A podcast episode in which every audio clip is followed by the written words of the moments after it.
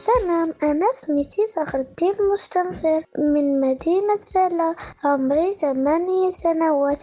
كنقرا في المستوى الثاني ابتدائي. كنعرفو أن المغرب في هذه الفترة كيعرف انخفاض في مستوى درجات الحرارة وباش نحميو نفسنا من الإنفلونزا والبرد. كنلبسو ملابس اللي هي ثقيلة وكنغطيو رأسنا مزيان وكنشربو سوائل بكثرة اللي كتوفر على فيتامين سي باش كتحمي الجسم من نزلات البرد. إضافة إلى الغسل اليدين جيدا بعد العطس أو النفخ أو السعال.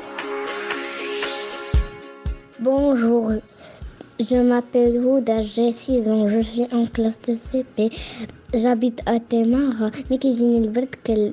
كنلبس تريكو سخون وكنزيد عليه الجاكيطة وكنلبس ال cache-col وكنلبس les gants وال manteau وتقاشر سخونين ومن بعد كنلبس les les bottes السلام أنا سميتي محمد عمري ست سنوات كنسكن في مدينة الرباط. آه، فاش كنحمي راسي من البرد كنلبس مزيان. فاش كتكون الشتا ممكن نخرج نلعب فيها باش ما نمرضش. فاش كنكون آه، غادي المدرسة كنلبس المنطة ديالي وكندير الكشكول ديالي وكنشرب الحسوة ديالي.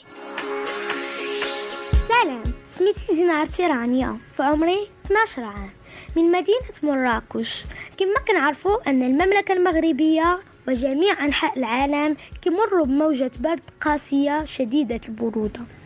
وعلينا بأخذ احتياطات وتدابير صحية مثل ملابس دافئة إغلاق النوافذ النوم المبكر والغطاء بالبطانيات ووضع الجوارب وارتداء الكمامات للاحتياط من الفيروسات. وعلينا بالأكل لتدفئة الجسم كشرب الشاي بالشيبة والحريرة المغربية وشرب الليمون كما علينا تجنب المأكولات الباردة.